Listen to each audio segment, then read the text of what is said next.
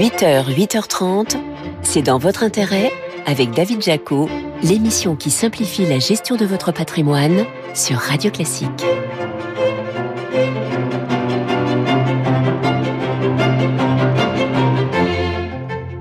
Bonjour, ravi de vous retrouver pour un nouveau numéro de C'est dans votre intérêt sur Radio Classique. Votre invité ce matin, c'est Eric Lombard, le directeur général de la Caisse des dépôts, avec qui on parlera de la collecte record du livret A, mais aussi de la crise du logement, de la construction, qui ne donne aucun signe d'amélioration.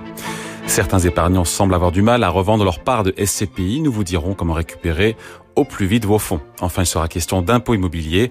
Vous verrez comment le fisc s'y prend pour contrôler les redevables de l'impôt sur la fortune immobilière. C'est dans votre intérêt? Le récap. Avec BNP Paribas Banque Privée, depuis 150 ans au service du patrimoine des entrepreneurs, des dirigeants et des familles. Retour sur les infos patrimoniales clés de cette semaine avec vous, Laurent Grassin. Bonjour Laurent. Bonjour David, et content de vous retrouver. Hein. Heureux de voir que vous n'êtes pas encore en vacances au ski dans votre chalet à la montagne. Oh, allez, ça commence fort. Non pour nos auditeurs et auditrices, même si décidément vous fantasmez sur mon patrimoine, je n'ai pas de chalet à la montagne. Bon, d'accord. Mais s'il vous prenait l'envie d'investir, sachez que les stations alpines débordent littéralement de passoires énergétiques. 51% d'appartements F ou G à la Clusa, 46% à Val d'Isère. Au total, cela représente, tenez-vous bien, 31% des logements des stations alpines contre 15% dans l'ensemble du parc immobilier français. Alors, certes, beaucoup échappent encore au coup près de l'interdiction de location, car louer en meublé touristique de courte durée, mais ça ne sera pas toujours le cas. Bon, ça y est, je vous vois venir. Euh, acquérir une passoire thermique dans la station de ses rêves, ça pourrait ne pas être une si mauvaise affaire. C'est ça l'idée. Hein Exactement, avec parfois un différentiel de prix entre un logement récent et un classé G pouvant atteindre 20% quand même. Attention toutefois à bien estimer le coût des travaux, plus cher qu'en pleine, et être conscient que dans le cas de rénovation d'une résidence secondaire, eh bien finalement peu d'aides sont disponibles. Mais enfin, sachez que, allez, si vous succombez et que vous souhaitez m'inviter, j'ai toujours eu un énorme coup de cœur pour la Clusa. Ben voyons. Bon, tout autre sujet, Laurent. On avait parlé euh, de l'arrivée du non-côté dans l'assurance vie. Il pourrait y avoir un petit coup d'accélérateur. Et oui, David, à la manière des trains, un caillou noir peut en cacher un autre. Vous connaissez sans doute BlackRock, la société de gestion aux plus de 9000 milliards de dollars d'actifs sous gestion. Laissez-moi vous présenter Blackstone, géant, lui aussi américain, du non-côté cette fois, que dans le jargon on appelle private equity. Eh bien, ce géant s'est mis en tête de faire investir les épargnants français dans ses fonds de dette privée. Ah bon Et comment il compte prendre? Eh bien très simple, il s'est allié à BNP Paribas et propose dans le cadre de l'assurance vie ses fonds de dette privée. Il promet aux clients de la Banque française un accord d'exclusivité jusqu'au 5 avril avec un ticket d'entrée de 10 000 euros. Ça peut sembler une somme rondelette comme ça pour certains de nos auditeurs, mais c'est en fait plutôt raisonnable pour ce type de placement. Une option, on précise, de diversification supplémentaire, c'est appréciable. Attention toutefois, si vous êtes séduit, de vérifier que ça correspond bien à vos objectifs d'investissement et à votre profil de risque. Oui, information utile qu'on aime à rappeler. Oui, on se demande parfois si l'essor du non-côté ne se fait pas au détriment des PME côté, sauf que certains travaillent pour que nos pépites hexagonales ne soient pas oubliées. Ça pourrait bien avoir des, des conséquences concrètes pour les investisseurs particuliers. Visiblement, David, la place de Paris s'active avant la présentation au Parlement au printemps prochain de la loi sur l'attractivité financière voulue par Bruno Le Maire et parmi les sujets sur la table, le soutien aux petites entreprises françaises qui pourrait notamment passer par les optimisations du PEA, PME. Euh... Oui, sauf que c'est une enveloppe, pardon Laurent, qui n'a jusqu'à présent pas vraiment rencontré le succès escompté et attendu. Oui, c'est vrai, et c'est pour ça que plusieurs idées sont avancées. Simplification des critères d'éligibilité des entreprises, relèvement du plafond de capitalisation pour en faire partie de 1 à 2 milliards d'euros. On parle aussi, ça c'est intéressant, de donner des crédits d'impôt à ceux qui investissent dans le PEA PME et de relever le plafond d'investissement autorisé euh, actuel à 225 000 euros. C'est déjà beaucoup, me direz-vous, mais ce PEA PME, il arrive souvent en complément d'un PEA avec le même plafond global pour les deux produits. Donc on se dit euh, que c'est pas mal tout ça, non? Bah écoutez, en amoureux des petites et moyennes valeurs, je trouve ça très bien et j'espère qu'une partie de ces idées, ou toutes soyons fous, sera retenue. On s'en reparle au printemps. Bon, pour finir, vous nous parliez récemment de Netflix. Euh, une autre valeur américaine a retenu votre attention cette semaine, peut-être euh, un peu moins connue quand même. Hein. Oui, David, pas de tout doom cette semaine. Et on est assez loin de l'univers du cinéma et des séries, quoique. Si je vous dis que je vous emmène avec Frodon, Gandalf, Aragorn en Terre du Milieu, à la découverte de la blanche cité de Minas Tirith, du rang pays seigneur des chevaux, de la comté, de... Hop, hop, hop, hop, j'ai reconnu le fan de Tolkien qui sommeille en vous, le seigneur des anneaux, mais juste euh, par quel moyen encore un peu tiré par les cheveux vous allez revenir au sujet? Le Palantir, David. Le Palantir. Mais oui, le Palantir, objet légendaire décrit par notre cher John Ronald Reuel, un globe sombre de matière transparente permettant à son utilisateur d'observer des lieux distants dans l'espace et le temps, ou même de dialoguer avec un autre utilisateur de Palantir. Eh bien, il a donné son nom à une société bien réelle, celle-là, euh, à laquelle il peut être utile de s'intéresser quand on est investisseur. Palantir Technologies, entreprise de la tech US, spécialiste de l'analyse des données, elle s'est envolée de 30% en une cette semaine grâce à des perspectives impressionnantes portées bien sûr, par le développement forcené de l'IA et notamment pour ce qui concerne Palantir dans le domaine militaire des champs du Pélénor au champ de bataille. Vous voyez qu'on est finalement pas si loin du Seigneur des Anneaux. Allez, merci Laurent pour ce récap de la semaine. Laurent Grassin, directeur de la rédaction de Boursorama. Merci David. Allez, c'est votre invité à présent. C'est dans votre intérêt, l'invité.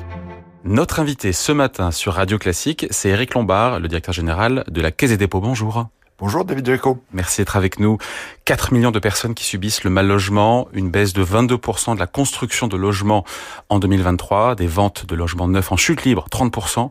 La situation est grave. Est-ce qu'elle empire toujours la situation est grave et en tout cas elle s'améliore pas parce que euh, le système, le secteur du logement est en train de digérer une crise qui euh, a des causes multiples. La cause principale, c'est d'abord la hausse des taux d'intérêt. On, sort quand même d'une période de 40 ans où les taux d'intérêt ont baissé continuellement. Et quand les taux d'intérêt baissent, bah, c'est bénéficiaire pour les emprunteurs. Ça permet d'augmenter euh, continuellement euh, la valeur euh, des actifs et puis euh, ça augmente la capacité, le pouvoir d'achat des acheteurs immobiliers. Là, la hausse des taux fait que avec le même niveau de remboursement mensuel, on peut acheter beaucoup moins de mètres carrés. Donc ça, c'est une raison tout à fait importante. Et puis comme il y a un, une pénurie de logements depuis à peu près la fin de la deuxième guerre mondiale, donc c'est pas nouveau dans, notre pays, la tension fait que les prix ne baissent pas.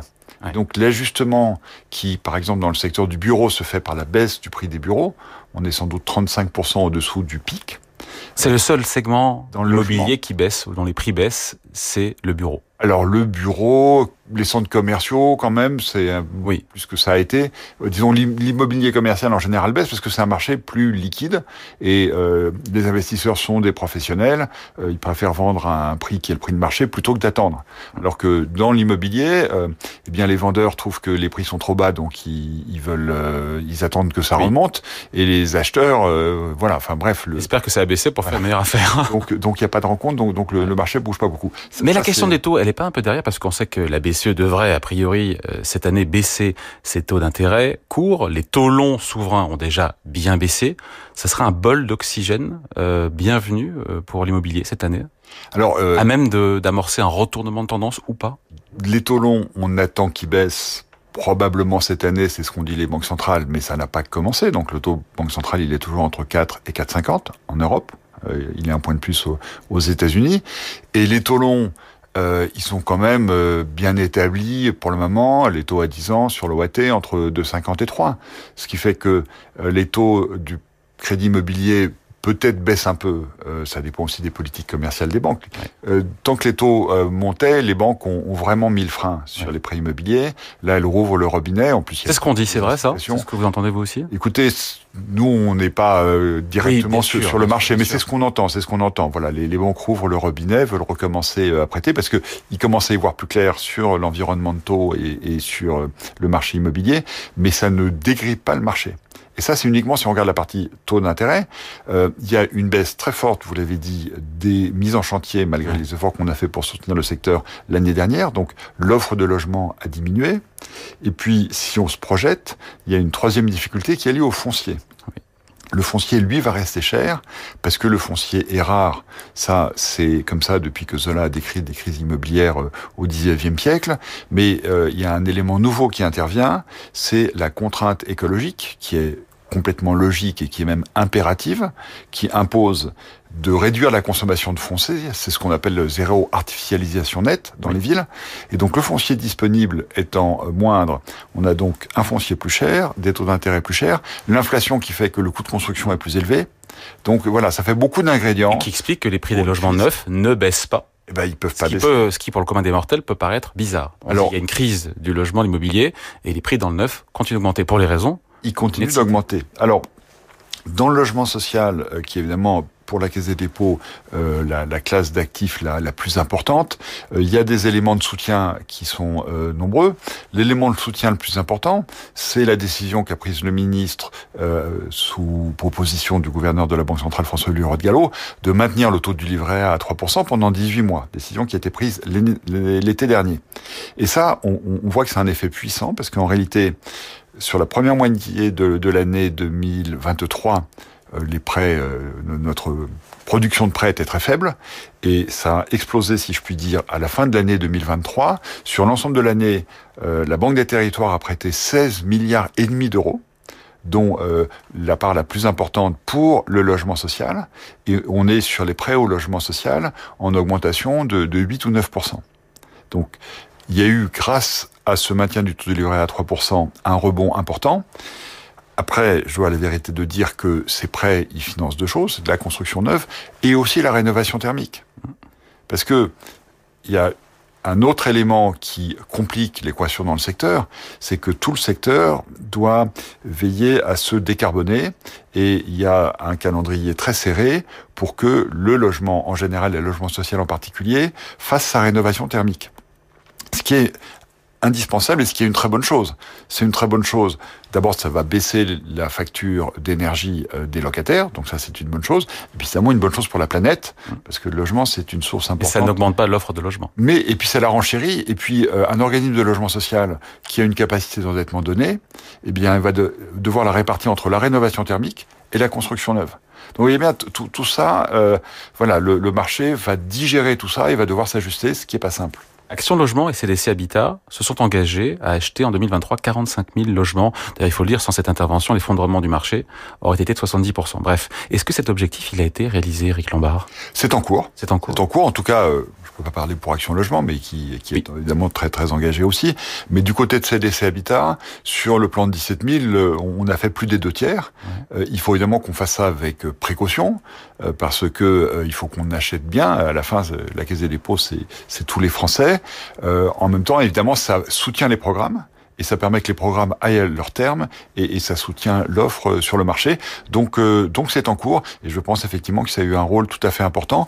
On, on l'a réparti entre le logement social évidemment qui est notre ADN et aussi le logement intermédiaire qui est une classe de logement entre le social et le logement libre qui est euh, très utile, notamment pour les salariés ou, ou, euh, les fonctionnaires qui ont des revenus réguliers et qui peuvent euh, de cette façon accéder à une offre euh, intéressante. Cette mesure de rachat exceptionnel, est-ce qu'elle pourrait se renouveler cette année? Alors, faut bien voir que ça représente pour CDC Habitat 3,5 milliards d'euros. Ouais d'engagement. Euh, on a augmenté euh, les fonds propres de CDC Habitat de 500 millions d'euros. Et la question, c'est les fonds propres que nous pouvons engager, sachant que la Caisse des dépôts doit aussi financer la rénovation thermique euh, dans l'industrie, les mobilités pour passer à des mobilités douces. Donc, dans notre allocation de fonds propres, attendons déjà de voir que le programme se termine, mais on, arrive quand même en, en buté dans ce qui est raisonnable en termes d'allocation de fonds propres. Eric Lombard, les Français ont perdu, euh, on l'a pas dit, 25% de leur capacité d'achat immobilière en deux ans, ce qui explique euh, l'effondrement des ventes, notamment de, logements neufs. Le truc, c'est que faute d'acquéreurs, les promoteurs n'ont d'autre choix que de retarder ou d'abandonner des opérations nouvelles, nouveaux logements qui manqueront à l'appel dans deux ou trois ans. Alors c'est pourquoi euh, il faut réfléchir de façon innovante et euh, nous allons évidemment y travailler avec le ministre qui a été nommé il, y a, deux jours, Guillaume euh, Casbarian. Euh, et parmi les solutions innovantes, il y a beaucoup de réflexions qui tournent autour de ce qu'on appelle le démembrement de propriété. On a une filiale qui s'appelle Tenus Territoire, qui construit des logements et qui en a construit déjà 4000 en euh, distinguant ce qui est la nue propriété, qui est portée par des institutionnels pendant très longtemps, et l'usufruit, qui est porté par euh, les bailleurs sociaux, ce qui leur permet, pour un investissement moindre en montant, mais des flux de revenus assurés, de construire plus. Il y a aussi beaucoup de réflexions, et c'est ce qu'on appelle le bail réel solidaire, où on distingue la détention du foncier, qui peut être conservé par les collectivités locales, la Banque des territoires peut y contribuer, et les murs, l'immeuble lui-même qui euh, peut appartenir à, des promoteurs ou à des organismes de logement social. Et donc toutes ces réflexions autour du démembrement de propriété mmh. allègent la charge pour euh, ceux qui veulent construire et développer, et à la charge aussi pour euh, les locataires. Donc là, je pense qu'on a un, schéma qui pourra utilement se, développer dans notre pays. Mmh. Les acheteurs institutionnels, euh, comme les particuliers, ont déserté le marché immobilier neuf. Pourquoi Les instits aussi? Alors, euh, vous avez raison, c'est un, un, levier de développement qui manque cruellement. Pourquoi est-ce que les institutionnels et notamment les compagnies d'assurance sont moins présentes? Pour une raison qui s'explique très bien, c'est que vous savez que les compagnies d'assurance dans les unités de compte ont vendu beaucoup d'unités de compte immobilières et euh, les particuliers qui ont souscrit ces unités de compte veulent parfois s'alléger en logement et donc qui rachètent la compagnie. Mm. Donc leur exposition au secteur augmente et du coup pour le moment, euh, les compagnies d'assurance sont pas euh, totalement dynamiques pour euh, souscrire à des nouveaux programmes, mais cela va se stabiliser aussi. Hein. C'est comme ça que les crises se digèrent. Le, temps est nécessaire, et donc j'espère vivement que les grands institutionnels vont rapidement revenir sur ce marché parce que nous avons besoin d'elles et Action Logement et la Caisse des dépôts peuvent pas à elles seules compenser le retrait des compagnies d'assurance ou d'autres acteurs de ce type. Éric Lombard, il faut qu'on parle du livret A qui affiche une collecte nette record en 2023, 28,6 milliards d'euros. Euh, pourquoi les, les, euh, les, Français se sont euh, jetés à ce point sur le livret A? C'est la rémunération à, 3% qui est l'une des principales raisons? Alors, si on regarde l'ensemble de l'épargne réglementée... C'est plus, hein. 60 milliards d'euros, 60 milliards d'euros, donc 40 milliards d'euros qui arrivent sur les livres de, de la Caisse des dépôts et, et, et que nous gérons. Pourquoi? Dans, dans, cette collecte, je, veux rappeler qu'il euh, y a aussi le livret d'épargne populaire qui compte pour plus de 20 milliards d'euros l'année dernière, ce qui est énorme. Pourquoi? Parce que le ministre des Finances, Bruno Le Maire, au moment où il a annoncé que le taux du livret restait à 3%, a aussi augmenté le plafond du LEP à 10 000 euros et euh, a laissé s'appliquer totalement la formule qui fait que la rémunération du LEP l'année dernière était de 6%. Et là, elle est redescendue à 5%, ce qui représente une, oui. euh, un rendement euh, positif par rapport à l'inflation tout à, tout à fait considérable. Donc ça, c'est pour l'épargne populaire. Pour le livret A, euh, les, les, taux servis par l'assurance vie au, au, titre de 2022 étaient moins dynamiques. Euh, l'assurance vie s'est ajustée dans les taux qui ont été servis en, en 2023, ce qui fait que le 3% de, du livret A assemblé à juste titre attractif. Je rappelle, c'est un placement totalement garanti, totalement liquide et totalement défiscalisé. Et pour les Français, c'est aussi important. Je pense que l'équilibre entre les différentes catégories de placement est en train d'évoluer. Encore une fois, l'assurance vie redevient plus compétitive. Et puis les banques aussi, pour garder dans leur bilan l'épargne des Français, oui, proposent, des comptes à terme, des comptes à terme ou, ou alors des SICAV de court terme qui euh, donnent des, des rendements également intéressants, même si c'est fiscalisé. Allez, merci à vous pour cet entretien. Eric Lombard, directeur général de la Caisse des dépôts. Merci. Merci, David Jacob. Allez, on parle immobilier commercial à présent. C'est dans votre intérêt. Investissez-vous. Risquez-vous de ne pas pouvoir revendre vos parts de SCPI Réponse avec vous, Marie-Christine Sanquin. Bonjour. Bonjour David. Rédactrice en chef patrimoine des échos. Alors on sait que le marché de l'immobilier de bureau est en crise. Pour autant, est-ce qu'on peut normalement retrouver ces fonds avec euh, les SCPI, euh, placements dont on le sait raffolent les épargnants investis ben justement dans de l'immobilier commercial, dont le bureau, mais pas seulement? Alors, il faut peut-être rappeler un peu ce que sont les, les, parts de, SCPI. Hein. Normalement, euh, c'est difficile d'acheter de l'immobilier commercial ou de l'immobilier de bureau quand on est tout seul, puisque c'est quand même euh, des placements, on achète des immeubles entiers, donc c'est trop cher. Donc, qu'est-ce qu'on fait hein? On investit son argent dans des SCPI, des sociétés civiles de placement immobilier. Et là, alors c'est formidable parce que vous n'avez à vous occuper absolument de rien. Vous n'avez pas les problèmes de gestion, les problèmes de locataires qu'on a quand on investit euh, dans l'immobilier tout seul dans son coin. Vous vous contentez de toucher euh, chaque trimestre euh, des loyers. Et quand tout va bien dans un monde merveilleux, eh bien vous avez en plus le prix des parcs qui augmente. Et puis cerise sur le gâteau, ben, comme tout le monde en veut, c'est très facile de céder ses parts et de récupérer son argent quand on veut. Mais voilà, euh, là il y a un grain de sable qui est venu se mettre dans la machine. L'immobilier de bureau qui était extrêmement demandé dans les années précédentes, qui était un actif qui était extrêmement cher et qui n'arrêtait pas d'augmenter, eh l'immobilier de bureau est en crise. Les sociétés réduisent leurs frais, donc elles, réduisent leur surface d'occupation. Y a le télétravail qui prend une place de plus en plus importante.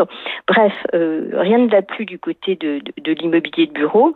Et les SCPI, bien sûr, souffrent de, de cette conjoncture dégradée.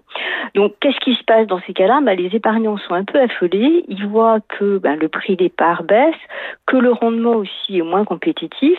Bah, de ce fait, qu'est-ce qu'ils font? Ils essaient de faire des arbitrages et ils se mettent à tous vouloir vendre leurs parts de SCPI en même temps. Et ça prend combien de temps alors pour vendre ses parts de SCPI, récupérer sa mise, son capital? On est en semaine, on est en mois, on est. Euh alors, vous avez la théorie et vous avez la pratique. Euh, alors en théorie, euh, la plupart des CPI sont des sociétés euh, dites à capital variable. Donc il suffit de dire à la société que bah, vous voulez vous débarrasser de vos parts, elle vous les reprend et normalement, bah, au bout de trois semaines, bah, tout va bien, vous récupérez votre argent et il n'y a aucun souci, il y a, y, a, une fluidité totale sur le marché secondaire. Sauf qu'en réalité, c'est plus du tout comme ça que ça se passe parce que lorsque vous avez une SCPI à capital variable, il va pour vous reprendre votre part, il faut qu'il y ait un autre client qui se présente. Et là, le problème, c'est qu'il n'y a pas d'autres clients qui se présentent, à tel point qu'il y a un véritable blocage de, de, ce marché. D'ailleurs, il y a des épargnants euh, qui se sont plaints de, de, ce blocage à l'AMF, parce qu'on leur avait euh, promis sur le papier eh qu'ils mettraient juste quelques semaines à récupérer leur argent, et euh, en l'occurrence, c'est pas du tout le cas. Et l'AMF leur a d'ailleurs répondu bah, que, en fait, bah, c'était normal parce que c'était pas un, un, marché officiel, un marché coté, hein, c'est du non coté. Donc la liquidité euh, ben, en théorie, elle est bonne, mais en pratique, elle est absolument pas garantie. Et quand le marché se bloque, ben, le marché se bloque et vous pouvez attendre des mois avant d'arriver à revendre vos, parts de SCPI. Il y a beaucoup de SCPI qui ont des problèmes de liquidité?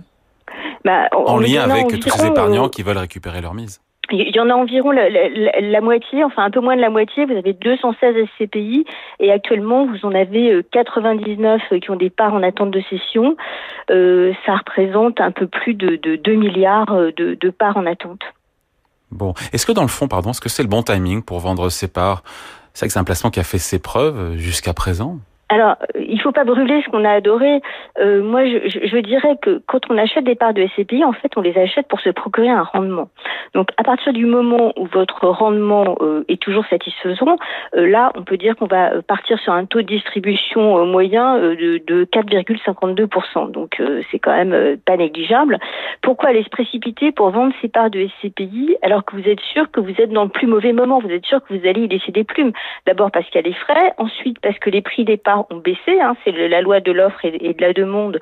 Donc vous avez une baisse moyenne du, prix de part de l'ordre de 5%. Et ça, c'est une moyenne. Hein. Il y en a qui ont baissé le, prix de la part de l'ordre de 17%. Donc en fait, euh, si vous n'avez pas besoin de vendre vos, parts de SCPI, euh, c'est de toute façon un placement long terme. Bah, il vaut mieux finalement laisser passer l'orage, toucher votre rendement à partir du moment où, bien évidemment, votre rendement reste satisfaisant. Il ne faut pas non plus euh, s'obstiner si jamais les rendements de, de, devenait, euh, de, nul. Mais je dirais que pour l'instant, c'est vraiment pas le bon moment pour vendre ces parts de CPI. C'est même le, le, pire moment. Et pourquoi les vendre à partir du moment où vous avez investi sur ces parts pour toucher un revenu régulier pour obtenir du rendement, que les sociétés continuent à vous délivrer ce, ce rendement régulier On n'achète pas des parts de CPI pour faire de la plus-value. Voilà, c'est pour préparer sa retraite, notamment. Absolument, notamment, notamment. Merci Marie-Christine Sonquin, rédactrice en chef patrimoine des échos. Merci. Hein. Merci David. Allez, on parle impôt à présent. C'est dans votre intérêt. On ne vous impose rien. Face à un marché immobilier chahuté, les détenteurs de biens immobiliers soumis à l'impôt sur la fortune immobilière pourraient vouloir ajuster à la baisse la valeur déclarée de leur patrimoine. Est-ce une si bonne idée alors que le gouvernement a signalé un renforcement des inspections ciblant les grandes fortunes? Réponse avec vous, Jérôme Barré. Bonjour maître. Bonjour David. Avocat associé au sein du cabinet Yards. Quels sont déjà les chiffres du contrôle fiscal en France en matière d'IFI? Eh bien, on a un récent euh, rapport de la Cour des comptes très intéressant et qui nous offre un aperçu des contrôles fiscaux effectués depuis l'introduction de, de, de l'IFI en 2018. Et il apparaît que les contrôles en matière d'IFI ont progressé euh, depuis 2020. Il y en avait très peu avant, ils étaient plutôt rares. En 2020, on est encore à 452 contrôles, alors qu'en 2022, ce nombre a grimpé à 3218. Moins de 2% des contribuables, en fait, ont, ont supporté euh, le, le contrôle en 2022, mais on a tout de même obtenu un rendement d'environ environ 100 millions d'euros. Jusqu'en 2018, vous savez, les dossiers, c'était surtout ce qu'on appelait les dossiers à fort enjeu, hein, les DFE, identifiés sur des critères de revenus et de patrimoine, où on considérait que le patrimoine 3 millions 9 et le revenu de 270 Patrimoine brut ou net? Patrimoine brut. Patrimoine brut, et ça devait faire l'objet d'un contrôle tous les trois ans. Depuis 2019, euh, en fait, on s'aperçoit que l'orientation des contrôles s'est élargie pour, pour prendre des critères qui sont fondés sur des euh, montants bien plus faibles et sur l'analyse des données déclaratives, ce qui est nouveau. Hein, on va faire l'articulation, on va regarder l'articulation entre euh, l'impôt sur le revenu et le l'IFI. Bon, quels sont les, outils à disposition du fisc pour détecter et évaluer la fraude de manière, on va dire, plus efficace? Et justement, à partir de cette corrélation entre revenus et patrimoine, on va essayer de décrypter les stratégies patrimoniales et fiscales des individus, ce qui n'avait curieusement, effectivement, pas été réalisé avant. Et le contrôle va se principalement se fonder sur deux aspects. L'omission de déclaration, qui constitue une faute, et la réduction de l'assiette imposable, qui vise à diminuer cette base d'imposition. L'administration va surveiller notamment, via une base qui s'appelle la base nationale des données patrimoniales, la BNDP, les actes notariés signalant les transferts de propriété, et donc la vérité des prix, si je puis dire, et les comparer avec les déclarations qui ont été réalisées en France. Donc l'administration va gagner considérablement en efficacité avec le data mining, ce qu'elle a déjà mis en place dans différents systèmes. Le text mining, elle va analyser les actes notariés qui ont fait. Évidemment, on arrive sur le domaine de l'IA. Bon, quels sont les, les, facteurs qui risquent de susciter, on va dire, l'attention de l'administration fiscale et quels sont les peut-être les moments de l'année où les contrôles sont un peu plus susceptible d'intervenir. Alors, l'analyse du tissu fiscal des particuliers, justement, c'est de détecter automatiquement, si c'est possible, les situations et certaines anomalies. Les détenteurs de nombreux biens immobiliers sans déclaration, par exemple, donc les détenteurs de nombreux biens immobiliers sans déclaration d'IFI, les transactions immobilières significatives sans déclaration d'IFI euh, antérieurement, des évaluations de biens immobiliers manifestement très basses qui ont attiré particulièrement l'attention de l'administration, sont aussi regardés euh, les contribuables qui possèdent un patrimoine euh, immobilier important, recevant peu de revenus, tout en bénéficiant du plafonnement de l'IFI. Enfin, les contrôles fiscaux, c'est ouvert toute l'année. Euh, il n'y a plus de période spécifique. Hein. Donc les transactions immobilières euh, qui vont offrir une valeur de marché actuelle du patrimoine vont être scrutées pour comparer et voir les écarts par rapport à l'IFI. Bon, face à une évolution du marché immobilier, euh, comment est-ce que les propriétaires euh, qui nous écoutent peuvent ajuster la valeur de leur patrimoine déclaré pour l'IFI à la baisse sans encourir de risques auprès, on l'a compris, du fisc hein? Eh bien, tout, tout l'art est dans la manière, hein, et pour naviguer adroitement dans un marché immobilier en baisse sans éveiller l'attention de l'administration, les propriétaires doivent euh, regarder de façon individuelle les biens qui sont dans leur patrimoine, et évidemment, la question est de savoir si l'on peut baisser ou pas. Alors, on va baisser uniquement ce qui est déjà correctement déclaré, ce qui est trop on ne le fait pas. Les baisses significatives, elles peuvent apporter également euh, une interrogation de l'administration, et je le répète, on ne va pas baisser ce qui est trop bas. Finalement, plus les vagues sont douces et mieux l'on a de chances de se bien porter. Allez, merci à vous, maître Jérôme Barré, avocat associé au sein du cabinet Yards. Merci, David. Voilà, c'est dans votre intérêt, c'est fini pour aujourd'hui. Émission à réécouter en podcast sur radioclassique.fr et sur plateformes habituelles. Je vous retrouve dimanche prochain. En attendant, la musique revient avec votre week-end Radio Classique présenté par Laure Maison. thank you